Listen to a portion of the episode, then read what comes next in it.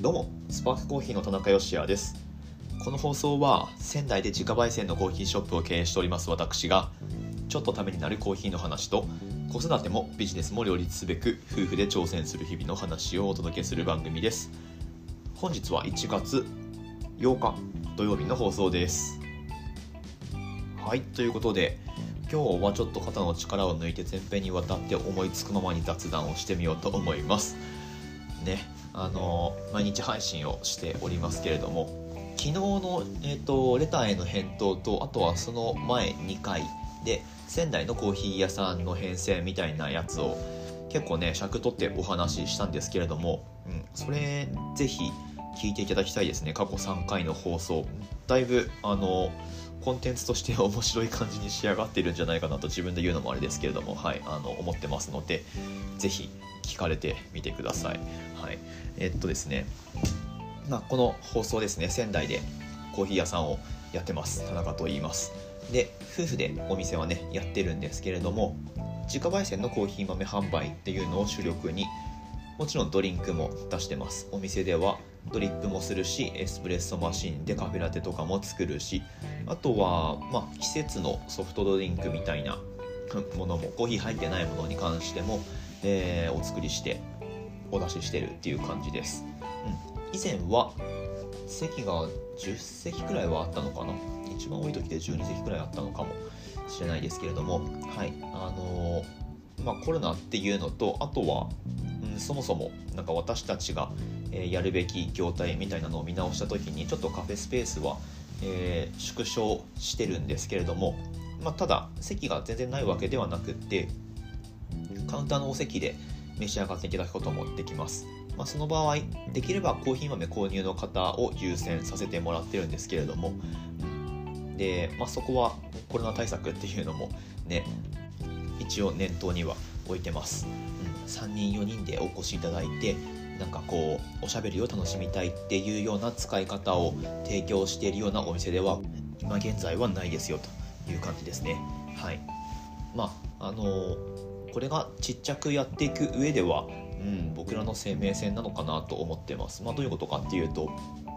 なんか僕らのコーヒーに価値があると思って来てくれるお客さんっていうかね、うんまあ、それだと本当に数はね限られるし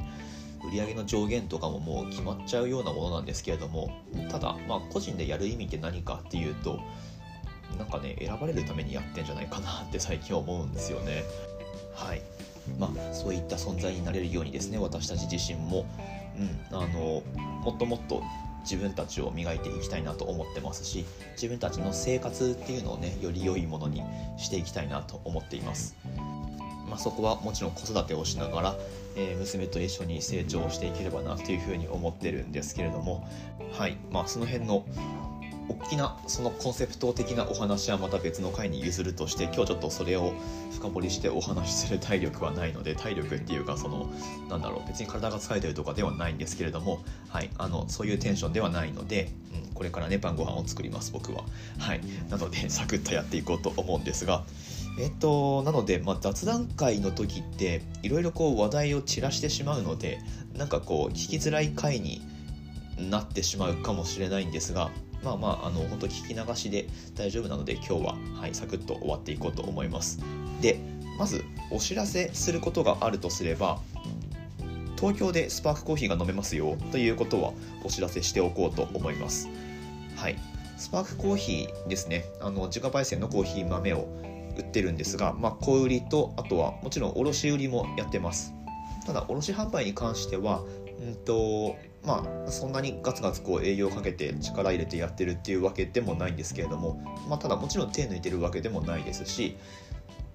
お声がけいただいた場合で、うんとまあ、こちらとしてもこう納得してお出しできる、え業者さんというかお店さんとお取引するっていう場合にはもうそこは全力でサポートさせていただきたいなっていうふうに考えています。で今回ですねあの、まあ、以前にもご利用いただいたことがあるお店さんなんですけれども東京にございますアルファベータコーヒークラブアルファベータコーヒーロースター2店舗展開されてます。この、まあ、ABC コーヒーさんって言っていいんでしょうかね。はい、まあ、そちらで、えー、スパークコーヒーの豆をマンスリーなのかな？今月のコーヒーみたいな形で取り扱いをしていただいております。はい。別に1ヶ月っていう区切りはないんでしょうかね。うん。はい。えっと2店舗あるんですけれどもえっとアルファベータコーヒーロースターズさんの方だと場所がこれは轟でしょうかね、うん、世田谷の轟にございまして。でえっとアルファベータコーヒークラブさんの方がちょっと待ってくださいね。ABC ABC コーヒークラブの方だとうんとはい自由が丘っていうのは目黒区になるんですね本当に東京の土地勘がないのでえっ、とお話ししてて申し訳ない気持ちになるんですけれどもはいアルファベータコーヒークラブさんの方がえっ、と自由が丘にお店ございます。まあ、あのいずれにしても ABC コーヒーとかでインスタグラムで検索かけるとその2店舗それぞれアカウントがございますのでそちらで、えーとまあ、お店の感じとかはご確認いただいて、まあ、いずれかにご来店いただければと思っております。多分どっちの店舗でも提供してくださってるんだと思います。はい。で今回スパークコーヒーが提供している豆がインドネシアスマトラリントンニフタです。はい。まあ、ちょうど何回か前の放送でインドネシアのコーヒーについてお話をしましたけれども、うん、よくねその深入りのイメージが強いいわゆるマンデリンって言われるコーヒーですが、まあ、別段そのマンデリンだからって焙煎度合いをこうしなさいって誰から言われてるわけでもないのでスパークコーヒーとしてはまあ比較的浅めの焙煎度合いで、えー、ちょっとハーブっぽい感じとかアメリカンチェリーっぽい感じとかうんまあそれでいてスマトラらしいコクっていうのもしっかり感じられる口当たりの滑らかさとかですかね。はい。まあ素晴らしいコーヒーになってると思いますので是非東京にお住まいの皆様お楽しみいただければと思っております。ちなみにこの ABC コーヒーさんではまあその期間を決めておそらくねあの全国各地のロースターさんから豆を回して仕入れていらっしゃると思うんですけれども同時に提供されているロースターさんが、えっと、蔵前にあるリーブスコーヒーさんとあとは静岡のエイトスさんですね、はい。まあ、今回はこの3店舗、えっと、それそれにプラスしてスパークコーヒーっていう、はい、3店舗っていう感じで今はコーヒーを提供されているようです、はい。まあ、こうやってお声がけいただいてねコーヒー豆取引してくださるっていうのは非常にありがたいですね。ロースターとして6年も7年目になるんですけれども、まあ、徐々にこれから、まあ、本当少しずつだと思うんですけれどもこういったケースも増えていくんじゃないかな。今年はもうちょっとあるんじゃないかななんて思っておりますけれども、はい。まあ、僕から使ってくださいっていうことは言わないので、はい。まあ、そうやって選んでいただけるような、まあ、ここでもやっぱりそれがキーワードになるんですけれども選んでいただけるような、えー、存在になれるようにはい、日々私たち自身だったり私たち自身の商品やサービスを磨いていきたいなと思っています。はい、で雑談会と言いつつ何かお話しすることがあるかな。今年の目標でもお話ししましょうか。はい。まあ別にないんですけれども。なんかねほんと年が変わったからって何かが変わるかっていうと別段その確定申告の年度が変わるくらいで。うん別段ないんですけれども。まあでもやっぱりなんだろうな。運動がしたいですね。はい。えっとまあそれにはなんかそのための時間をしっかり捻出してっていうことがね必要になってくるし。うんなんか小難しい言葉を使えば労働生産性をもっと上げて、うん、なるべくその僕らの実際の稼働時間っていうのを減らしてもちろんその娘とね遊ぶ時間っていうのも確保したいしあとは私たち夫婦それぞれ一人の時間っていうのも、うん、確保していきたいと思ってるし。